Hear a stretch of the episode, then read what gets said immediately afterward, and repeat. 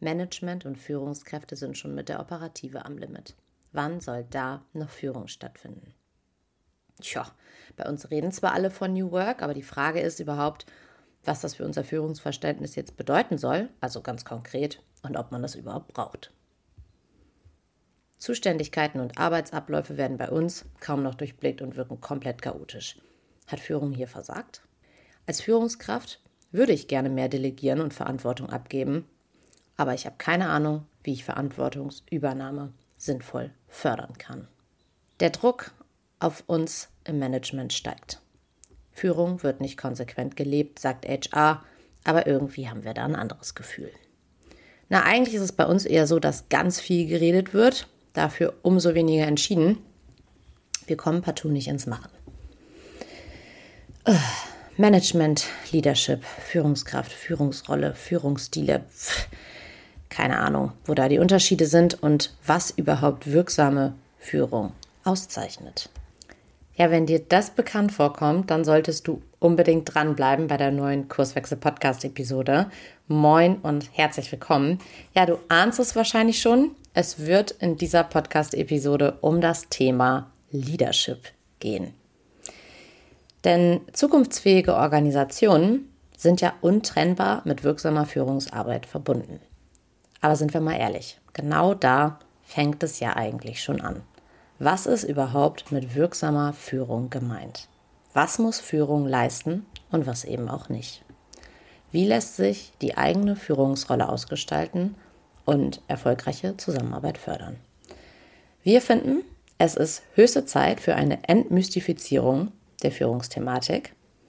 Und genau deswegen habe ich mir meinen lieben Kollegen Frank Wolfes geschnappt, um das Thema einmal aufzugreifen, erste Perspektiven zum Thema Leadership auszutauschen, um dir so auch hoffentlich eine erste Orientierung für deinen ja, Führungsalltag mitzugeben. Mit dabei haben wir natürlich wieder ähm, Erfahrungswerte aus ähm, unserem Beratungsalltag und eine spannende Info, die ich jetzt aber nicht vorweggreife. Also, ich wünsche dir ganz viel Spaß und guten Erkenntnisgewinn beim Hören der neuen Episode. Bis dann. Du hörst den Kurswechsel Podcast. Wir machen Arbeit wertevoll, lautet unsere Vision. Im Podcast sprechen wir über lebendige Organisationen, den Weg dorthin und die Nutzung von modernen Arbeitsformen. Moin Frank. Hallo Alina. Ja, endlich sitzen wir mal wieder zusammen. Ist auch schon ein bisschen her, dass wir zusammen mal eine Podcast-Episode aufgenommen haben. Ich freue mich sehr. Und da bin ich auch noch so paddelig und habe so eine so eine Doppelthemenvergabe irgendwie. Also äh, das war ja jetzt echt irgendwie kurios. Aber gut, das haben wir aufgedröselt. Das heißt, wir haben jetzt was Neues gesucht, über das wir sprechen möchten. Genau, irgendwas mit Leadership könnte man auch sagen, aber ganz so beliebig ist es ja nicht. Diejenigen äh, von euch, die uns auch auf LinkedIn verfolgen, den ein oder anderen Post auch lesen, die werden bemerkt haben, dass sich die Kurswechsler auch auf das Thema Leadership, Führung und Management stürzen. Also nicht, dass das für uns neue Themen sind, aber es ist bei uns noch jetzt deutlich mehr in den Fokus gerückt. Und darum soll es auch in der heutigen Podcast-Episode gehen. Denn von äh, Zeit zu Zeit laufen wir ja durch die Organisationen im Rahmen unserer Organisationsentwicklungsmandate und natürlich haben wir da auch viel mit Führungskräften Kontakt. Und ähm, ich würde sagen, Frank, wir starten mal genauso rein. Denn Probleme und Herausforderungen in Organisationen sind natürlich auch Probleme und Herausforderungen der Führungskräfte. Und was beobachtest du denn da so? Naja, wenn wir immer so von ähm, den Problemen, die wir grundsätzlich in Organisationen beobachten, sprechen. Und da sind ja solche Dinge wie der Fachkräftemangel oder dass irgendwie so die Innovationskraft nicht so richtig da ist. Und ne, also das ist ja so eine relativ lange Liste, die da aktuell irgendwie so in den dynamischen Zeiten eine Rolle spielt. Aber wenn wir das halt tatsächlich mal so ein bisschen fokussiert auf diese Führungsrolle tatsächlich äh, schieben, ähm, dann ist natürlich ein so ein Steckenpferd von mir das Thema Entscheidung, mhm. äh, wo, wo wir natürlich auch ähm, ja Workshops Workshops und, und äh, Seminare und sowas dazu anbieten, aber auch natürlich in unseren Beratungsmandaten relativ viel ähm, dazu ähm, ja, wirksam sein wollen, weil ganz oft bekommen wir natürlich so in den Organisationen solche Aussagen, naja, da wird immer viel gelabert, aber irgendwie Entscheidungen getroffen, äh, ja, wird dann doch nicht. Und wir warten, sonst kommen wir irgendwie nicht weiter und so. Also da scheint ein größeres Thema zu sein, dass, dass es Führungskräften ganz mhm. bewusst mal so formuliert, offensichtlich einigermaßen schwerfällt, Entscheidungen zu treffen. Mhm. Und ich finde so mit, mit Blick auf das, ähm, jetzt setze ich nochmal hier virtuelle Anführungszeichen, neue Normal nach Corona, ähm, ergibt sich auch nochmal eine ganz andere Fragestellung. Ne? Also ähm, wie schaffen es Führungskräfte, die Menschen zurück ins Büro zu bekommen? Muss das eigentlich sein? Wie kann Zusammenarbeit gestaltet werden? Wie hat sich Führung vielleicht auch während Corona im virtuellen Raum verändert und muss man das jetzt komplett zurückdrehen? Also da kommt ja auch noch mal eine ganz andere Komplexität mit rein und vor allem was bedeutet das auch für das Führungsverständnis in Organisationen? Also Fragen über Fragen, mit denen äh, Führungskräfte ja häufig häufig schwanger gehen. Und ich finde, du hast es eben schon äh, ganz schön angesprochen und explizit gemacht, weil du gesagt hast, ja, Führungskräfte jetzt mal so in Anführungszeichen gesetzt. Ich finde, mit dem Begriff Führungskraft, da ist auch immer so was Mystisches sozusagen. Also äh, das ist irgendwie, hängt schon so ein gewisser Nimbus dran und den würde ich gerne mit dir mal so ein bisschen äh, aufdröseln. Wie siehst du das denn? Mythos Führungskraft. Mythos Führungskraft. Ja, ich, ich bin ja nun auch in meiner Historie Führungskraft mhm. gewesen. Und ähm, naja, zu der Zeit ähm, habe ich natürlich ein bestimmtes Führungsverständnis halt irgendwie mitgebracht und äh, irgendwie bin ich das ja auch geworden. Irgendwer hat gesagt, mhm. so, du bist jetzt Führungskraft. Aber was so dazugehört an, an Aufgaben, an Schwerpunkten und so weiter, also ähm, da gucke ich heutzutage natürlich vollkommen anders drauf als damals, als ich selber in dieser Rolle unterwegs war. Und das drückt glaube ich, auch diese Verunsicherung, die wir spüren, halt einfach aus. Ne? Weil so ganz früher, da wurde ja oft gesagt, naja, ähm, Führungskraft zu sein, ist in erster Linie Chef von Menschen. Chef von Menschen, ne, heißt ja irgendwie, keine Ahnung, ich habe so das letzte Wort und äh, ich muss so Entscheidungen treffen, ich verteile auch irgendwie die Aufgaben und äh, habe dann auch im, im Blick, was davon irgendwie bearbeitet wird, ob das dann so in die richtige Richtung läuft und sowas und so weiter. Ne? So klassische Führungskräftearbeit. Ne? Taylor hätte jetzt irgendwie gesagt, ne, oben wird gedacht, unten wird mhm. gemacht. So, und dieser oben, das ist so dieser Chef, den wir so als Führungskraft bezeichnen. Und gleichzeitig beobachten wir natürlich, ne, dass irgendwie die Zeiten sich ja sehr stark verändert haben, so in den letzten Jahrzehnten. Und auf einmal soll diese Führungskraft natürlich ganz viele weitere Dinge irgendwie leisten, als jetzt irgendwie, keine Ahnung, ähm, der beste Jurist, der beste Ingenieur, der beste Programmierer oder ne, was auch immer gerade die Aufgabenstellung ist, halt irgendwie zu sein, ähm, er soll jetzt auch irgendwie, keine Ahnung, noch äh, eine Glaskugel für die Zukunft haben, irgendwie sowas wie so ein Visionär sein.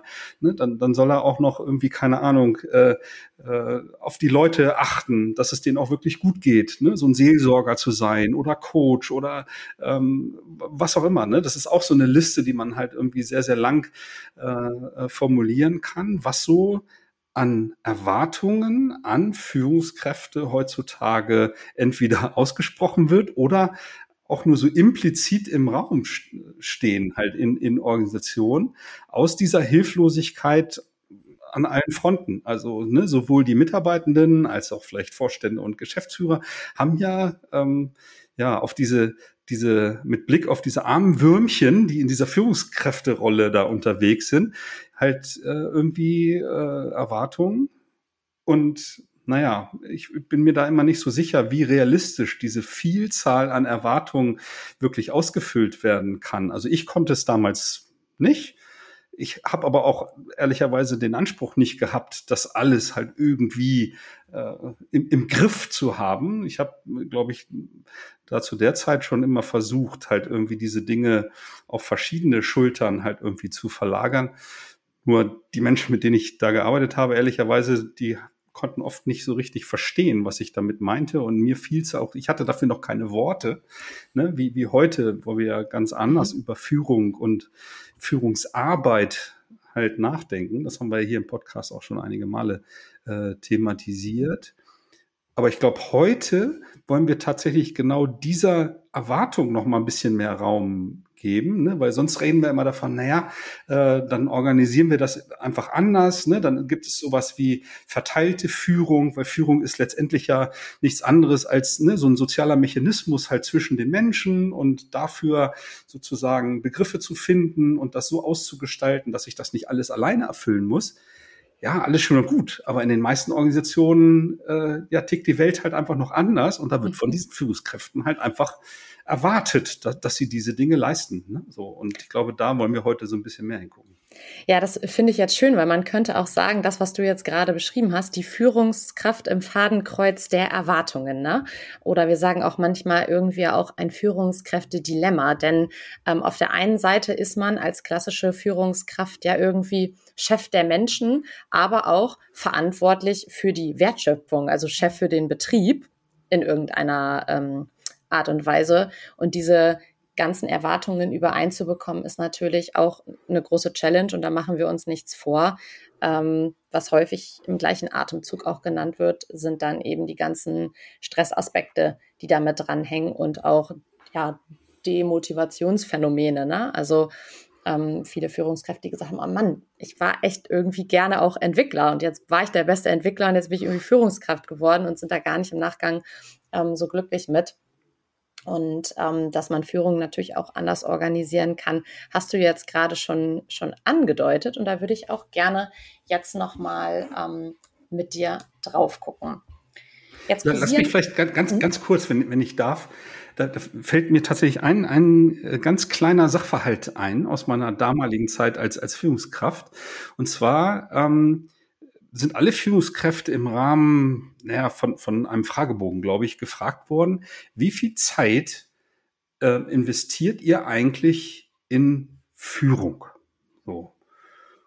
Und da habe ich drüber nachgedacht und meine Antwort, die ich da hingeschrieben habe, ist 100 Prozent gewesen. Und als ich dann so mit den Führungskräften um mich herum dann irgendwie gesprochen habe, ne, was hatten die da eingetragen und so weiter, fiel mir gar nicht so leicht. Ne? Und dann kamen so diese klassischen Antworten, ja, 20 Prozent, mehr Zeit habe ich doch gar nicht und so weiter. Ähm, und als ich dann 100 Prozent gesagt habe, da waren die total irritiert. Die haben gesagt, wie, wie machst du das denn? Machst du gar keine Projektarbeit oder äh, ne, du kannst doch nicht zu 100 Prozent um dich um die Leute kümmern und so weiter. Meine Argumentation war aber, naja, selbst wenn ich den ganzen Tag in Meetings hocke oder in irgendwelchen Fachprojekten, weil mhm. ich hatte natürlich auch so ein bisschen Ahnung von, von Dingen damals, ähm, ne, und dann in, in Projekten irgendwie abgetaucht bin, mhm. selbst da, so nach dem Motto Watzlawick, man kann nicht nicht kommunizieren, habe ich mir das so übersetzt, man kann nicht nicht führen. So, ne? Auch wenn ich nicht da bin, äh, ne, ist das ja auch ein Signal an die Leute, und die irgendwie mit Führung zu tun haben. Ne? Das war so eine ganz, ganz äh, kluge Anekdote und ich glaube, diese, diese Beobachtungen, äh, die haben wir heutzutage ja auch immer noch, dass Leute halt irgendwie ganz viel fachliche Arbeit irgendwie leisten und ähm, in ganz vielen Meetings hocken und dann irgendwie noch versuchen, diesem Führungsanspruch da irgendwie gerecht mhm. zu werden. Ich weiß nicht, welche Beobachtungen du da hast. Naja, also wir waren ja eben schon bei diesem Thema Führungskräfte-Dilemma und das Fadenkreuz aus Erwartungen. Ich habe ähm, häufig eben diese Beobachtung, dass es Menschen in der Hierarchie auch einfach extrem frustriert, weil sie genau merken, sie können diesen Erwartungen gar nicht, gar nicht gerecht werden. Also auf der einen Seite das Fachliche zu bespielen und dann aber noch natürlich sich über über Rahmenbedingungen Gedanken zu machen, über Mensch, wie geht's meinen Leuten hier in der Organisation?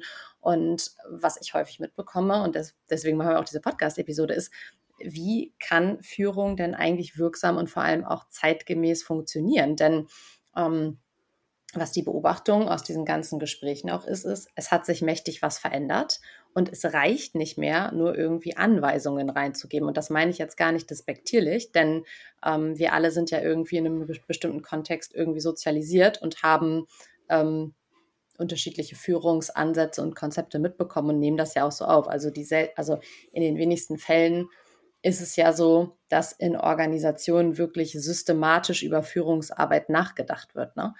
Ähm, das kommt ja meistens erst aus, aus Führungskrisen heraus, wenn man mal so feststellt, oh, unsere Leute gehen irgendwie, ähm, gehen gerade am Limit, die Unzufriedenheit steigt, dann wird ja häufig reaktiv in Organisationen was gemacht. Aber das ähm, proaktiv eine Auseinandersetzung damit erfolgt, weil man feststellt, oh, irgendwie ändert sich gerade was und da müssen wir mal drüber nachdenken.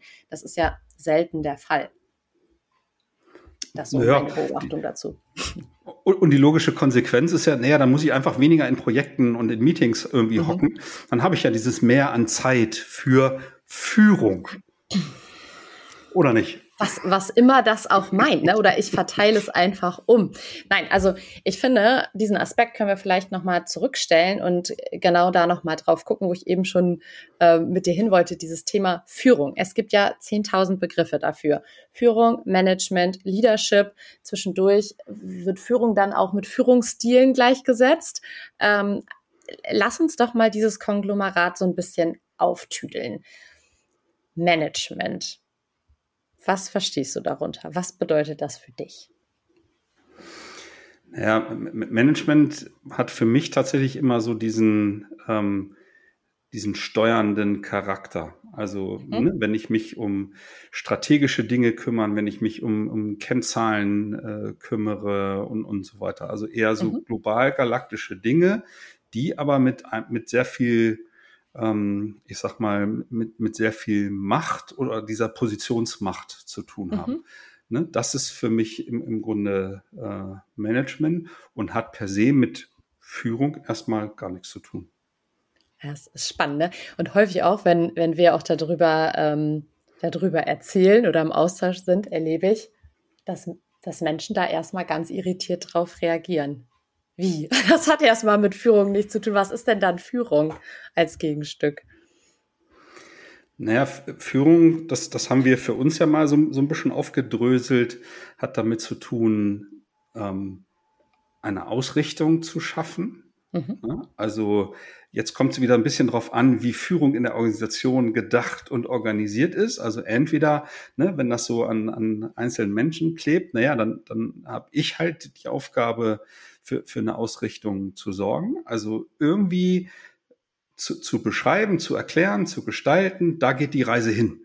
Ne? Also erst recht natürlich, jetzt können wir wieder rot und blau. Ne? Also die, die Welt äh, ist halt eben nicht mehr so geradlinig wie früher. Äh, ne? Und ähm, wenn ich jetzt halt eine, eine dominant rote Wertschöpfung, so wie es halt halt in den meisten Märkten, in den meisten Unternehmen heutzutage zu beobachten ist, äh, dann kann ich halt eben nur auf Sicht halt irgendwie planen. Mhm. Und somit ähm, ist es sehr hilfreich, im, im Grunde zumindest mal zu sagen, okay, da in die Richtung glauben wir, das ist so die Wette in die Zukunft, äh, geht die Reise. Und jetzt lasst uns mal gucken, wie wir halt Schritt für Schritt uns in diese Richtung äh, mhm. entwickeln. So, das, das ist so die, die eine Facette. Ähm, und, und wenn ich jetzt dann die Menschen ins Spiel bringe und auch mir wieder die Führungskraft vorstelle, ne, die versucht halt irgendwie diesen vielen Erwartungen gerecht zu werden, ähm, dann äh, bin ich felsenfest davon überzeugt, dass eine der wesentlichen Aufgaben ist, die Rahmenbedingungen, also die Arbeitsbedingungen so zu gestalten, ähm, naja, dass dass Menschen sich selber motivieren können, dass Menschen wertschöpfend für Kunden und Märkte tätig sein können, äh, dass Menschen sich weiterentwickeln können äh, und so weiter. Was die Psychologie uns ja relativ klar äh, mitgegeben hat, ne, was es notwendig, notwendigerweise braucht, damit Menschen sinnstiftend halt irgendwie arbeiten können. Und dafür die Umgebung zu gestalten. Das ist Aufgabe von Führung und wenn halt, halt mal nur Führungskräfte da sind, dann müssen die das halt eben leisten. Wenn Führung da halt eben nicht oder noch nicht ähm, anders organisiert ist. Und die dritte Facette, die wir immer ähm, dann beschreiben, äh, da sind wir wieder beim Thema Entscheidungen äh, treffen, ist halt sicherzustellen, also nicht zwangsläufig selber immer die finale Entscheidung zu treffen, aber zumindest sicherzustellen, ähm, dass Entscheidungen getroffen werden. Ne? Das ist dann auch so ein bisschen der soziologische Blick, ne, wo äh, Niklas Luhmann äh, uns sozusagen ja in die Feder diktiert hat, dass Organisationen im Grunde wie so ein mhm. permanenter Fluss von Entscheidungen äh, äh, darstellen. Und wenn diese Entscheidungen halt irgendwie verebben und nicht mehr getroffen werden, dass das, das existenzgefährdend für Organisationen sein kann.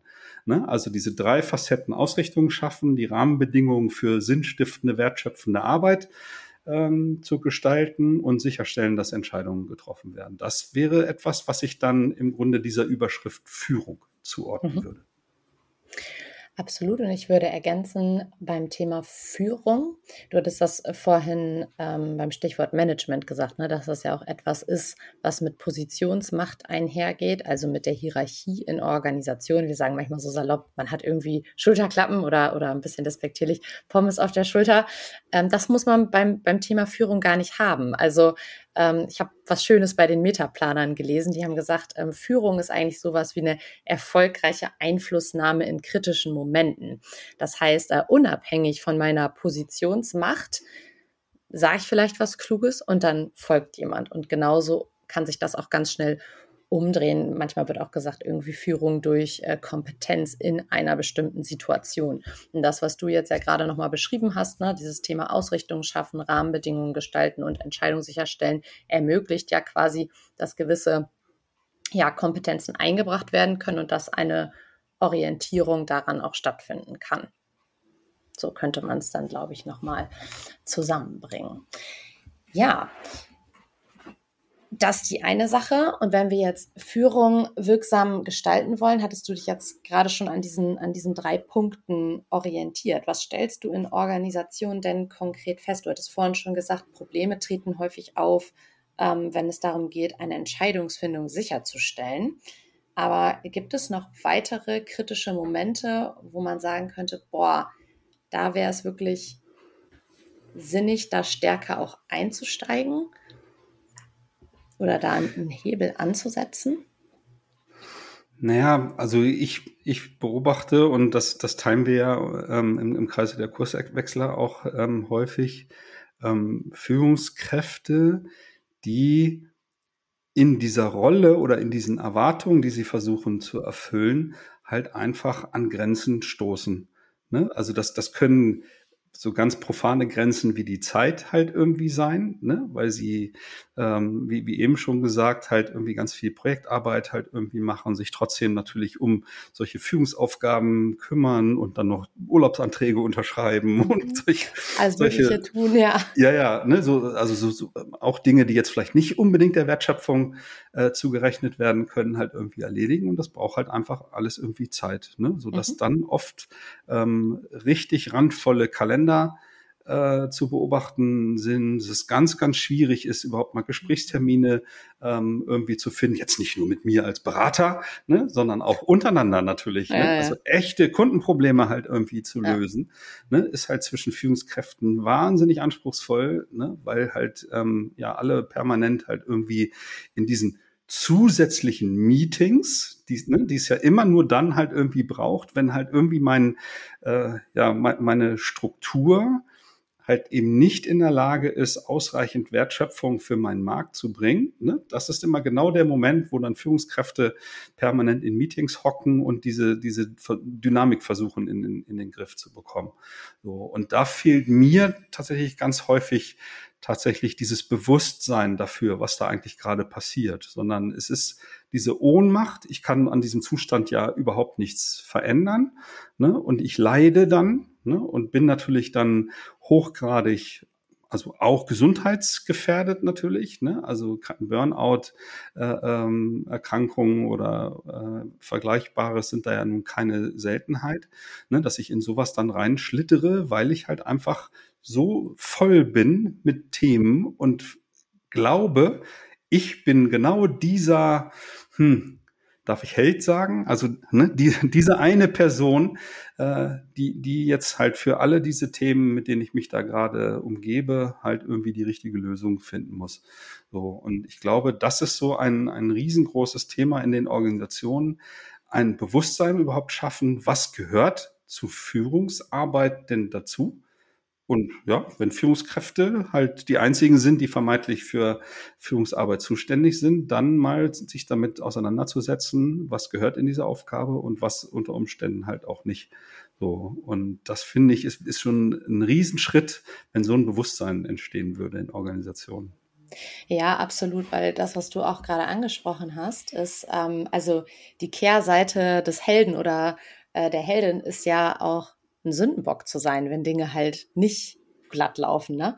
Also erleben wir ja auch ganz häufig. Dafür ist es ja, also ganz platt würde man sagen, die Hierarchie in Organisationen regelt ja erstmal Ungleichheit. Und das hat so für Unternehmen auch erstmal Vorteile. Man kann schnell Entscheidungen treffen. Ähm, also die Führungskraft darf Entscheidungen treffen, aber das regelt halt auch, wenn die Führungskraft alleinig daneben liegt, ist sie halt der Sündenbock, ne? Und sich das nochmal zu nehmen, genau wie du sagst, und über das Führungsverständnis anders nachzudenken und das auch von der Führungskraft als solche erstmal zu entkoppeln, ist, glaube ich, ein, ein sehr zentraler Schritt und auch das Erste, was wir in unserer Leadership-Ausbildung ja machen, denn so ein bisschen ähm, eine Ü-Ei-Episode. Wir haben ja gesagt, dieses Thema, also einleitend im Intro, beschäftigt uns aus folgenden Gründen natürlich auch, weil wir das ähm, eben häufig in Organisationen feststellen. Und wir haben ja bei Kurswechsel zum einen die ähm, Kurswechsel-Org-Coach-Ausbildung, wo es uns ja mit so ein bisschen nerdigen Anstrich auch darum geht, Organisationen zu verstehen, stärker auf der strukturellen Ebene, wo wir wirklich sagen, ja, das ist insbesondere für Unternehmensentwickler, Organisationsentwickler und auch Geschäftsführende eine, eine ganz spannende Sache. Und wir haben in Teilen gemerkt, dass das für Menschen mit Führungsverantwortung in dieser Ausbildung, ich will nicht sagen zu weit weg ist, aber dieses, dieses Thema Führung braucht einen stärkeren Raum. Und das haben wir uns jetzt quasi genommen und ähm, einen, ein neues Ausbildungsformat konzipiert. So, so ganz fertig vom Namen ist es noch nicht. Im Moment läuft es intern unter Leadership-Ausbildung ich vermute, dass es wahrscheinlich auch dabei bleiben wird. Keine Ahnung. Außer uns kommt noch eine, eine mega starke Idee in den Kopf. Aber genau darum geht es uns, ne? Nochmal äh, zu gucken, was sind wirksame also wie kann wirksame Führungsarbeit aussehen? Natürlich immer kontextbezogen. Wie kann man diese Führungskraft eigentlich entmystifizieren? Was sind vielleicht klügere Gedanken, die man sich machen kann? Und ähm, welche neuen Probleme haben Organisationen und damit natürlich auch Führungskräfte und wie gilt es, die ähm, irgendwie anzugehen? Das sind alles Themen, die wir da ähm, uns erörtern und vieles von dem, was du jetzt natürlich auch schon angesprochen hast, Frank, ähm, da werden wir natürlich Deep Dive-mäßig in der Ausbildung auch noch reinsteigen. Ich gucke gerade mal so in deine Richtung. Dir liegt noch was auf der Zunge. Na, natürlich. Also, ja, natürlich. Ähm, Warum frage ich? ja, ja. ja. Ne, also aus, aus echt vielen Gesprächen. Ne? Also mhm. ähm, rund um unsere Org-Coach-Ausbildung, die ja super läuft, super mhm. nachgefragt ist und auch die, die Rückmeldungen von den Teilnehmenden ja sehr, sehr positiv sind, ähm, bleibt relativ häufig bei speziell Führungskräften immer noch so ein bisschen von dieser Ohnmacht da, ne? weil wir, wir sind natürlich da mit ähm, vielen Navigationshilfen unterwegs, die ja so beim, beim Beobachten, beim Nachdenken, beim Formulieren von Hypothesen bezüglich der eigenen Organisation wertvolle Dienste leisten. Aber das zielt ja oftmals darauf, ähm, die Organisation als Ganzes weiterzuentwickeln, die Strukturen weiterzuentwickeln, wo dann auch Raum ist, Führung natürlich ganz anders zu denken und ganz anders zu gestalten.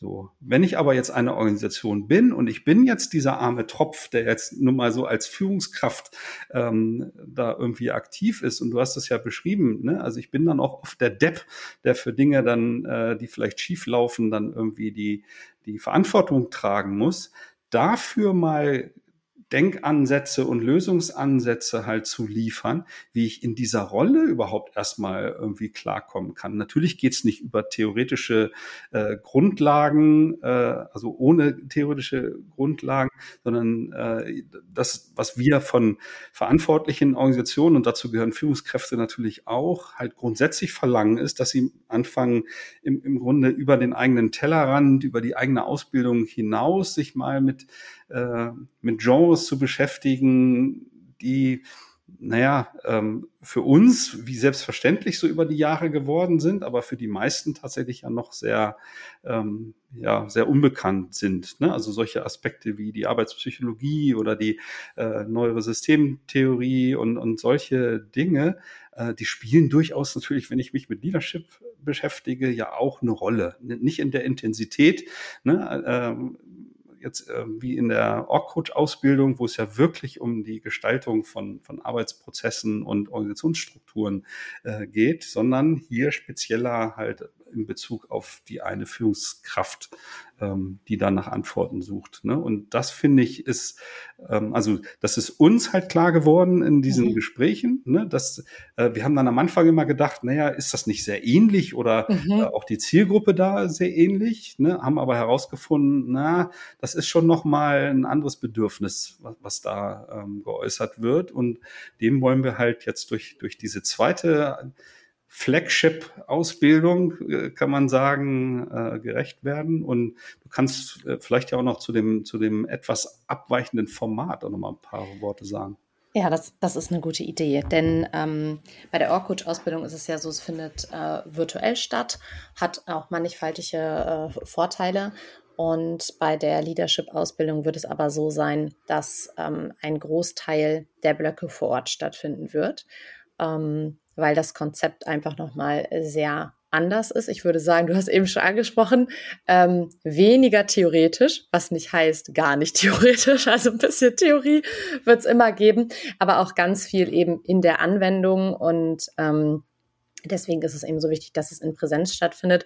Vor allem auch, weil wir ja ähm, Netzwerkpartner gewinnen konnten bedeutet ähm, Führungskräfte, die, ähm, ja, man könnte sagen, in der neuen Arbeitswelt schon ein bisschen umtriebig sind und die dann eben auch im Rahmen einer Abendveranstaltung mit dabei sind und sozusagen als Sparringspartner ähm, gerne berichten und in den Austausch mit denjenigen gehen, was ich eine mega gute Sache finde, weil wenn wir Beraternasen was erzählen von unseren Erfahrungswerten, dann ist es die eine Sache, aber wenn ähm, Menschen mit, mit Führungsverantwortung aus ihrem eigenen, aus ihrer eigenen Praxis nochmal sprechen, ist das, glaube ich, nochmal was anderes und finde ich toll, dass wir ähm, das so auf die, auf die Reihe bekommen. Genau. Und im Prinzip wird es ab Sommer losgehen. Ähm, die Termine werden, werden noch veröffentlicht und dann gibt es drei Blöcke, von denen, wie gesagt, ähm, zwei Termine vor Ort stattfinden. Zwei Termine wird es virtuell geben und dann nochmal, ähm, genau, ein, ein Abschlussblock vor Ort, damit das dann auch gebührend gefeiert werden kann. Und dann sind es im Prinzip drei große Blöcke und acht Module. Bei den acht Modulen ist es geblieben. Dann wird es ein intensiver äh, Ritt sozusagen durch, äh, durch die Führungsrolle, Mythos Führungskraft. Es geht um Führungsalternativen in der neuen Arbeitswelt und natürlich gucken wir auch drauf, was das jetzt eigentlich bedeutet und äh, was man quasi in den äh, Werkzeugkoffer für die Führungsarbeit dann auch nachher packen kann, damit es möglichst handhabbar ist für die organisationale Praxis. Genau. Du, du hast so beiläufig ähm, Leadership oder Führung erleben erwähnt. Das, das mhm. würde ich gerne noch mal kurz verstärken wollen, weil wir natürlich in unserem Repertoire äh, über die Jahre ähm, viele Übungen ähm, sozusagen zur Verfügung haben in unserem Werkzeugkoffer, ähm, die wir den Teilnehmenden in dieser Leadership-Ausbildung natürlich ähm, ja, zur Verfügung stellen wollen. Und das sind halt Dinge, also Übungen, die virtuell halt so in der Form halt einfach nicht praktiziert werden können. Ne? Deswegen äh, findet ein Großteil halt auch in der realen Welt statt. Und wir wollen natürlich auch durch etwas kleinere Gruppen äh, da den, den, die Austauschintensität auch nochmal steigern, ne? wo wir virtuell durch viel Theorie, auch viel Austausch und Arbeit an Praxisfällen in der Off-Coach-Ausbildung, denke ich, auch ein äh, sehr gut funktionierendes Format entwickelt haben, geht es hier auch nochmal darum, sag ich mal, in, in kleineren Gruppen den Führungskräften, und das ist natürlich so die, die Zielgruppe oder auch Projektleitern unter Umständen, äh, da auch die Möglichkeit zu geben, sich untereinander so mit ihren äh, Erfahrungen halt gegenseitig halt auch, äh, naja, äh, ja, Hilfestellung zu geben und da in den Austausch zu kommen. Ne? Und das ist halt in der realen Welt, wenn man sich persönlich trifft oder so, nochmal viel einfacher und intensiver einfach möglich. Ne? Ja, genau. So, und jetzt ziehe ich einen harten Cut ein. Cliffhanger-Alarm sozusagen. Wir, wir sagen nichts weiter. Ähm, außer, dass wenn jetzt natürlich äh, wir euch neugierig gemacht haben, ähm, ihr natürlich immer auf uns zugehen könnt. Wir werden ähm, Kontakt etc. natürlich auch nochmal in den Show Notes verlinken. Ich hoffe, dass bis dahin vielleicht auch schon unsere Landingpage zu dem Thema steht. Dann können wir das ganz einfach, ähm, ganz einfach verlinken. Und wenn nicht, dann ziehen wir das halt einfach nach. Ja, mir hat es wieder äh, sehr viel Freude gemacht, mit dir zu schnacken. Und dann bin ich jetzt schon ganz gespannt, ähm, wie es so weitergeht mit unserer Leadership-Ausbildung. Und ähm, genau, dann horchen wir mal. Ja, geht mir genauso. So, meldet euch in Scharen an. Das ist ein in cooles Scharen. Produkt. Ne, wenn, wenn wir da jetzt diesen Werbeblock halt wirklich nochmal so auf die Spitze ja. treiben. Äh, wir sind vollends überzeugt davon, äh, dass das hilfreich sein kann für diese Führungsrolle. Und in diesem Sinne, Alina, bis bald. Jo, bis bald. Schön, dass du wieder reingehört hast. Mehr Infos zu uns und diesem Podcast findest du unter www.kurswechsel.jetzt.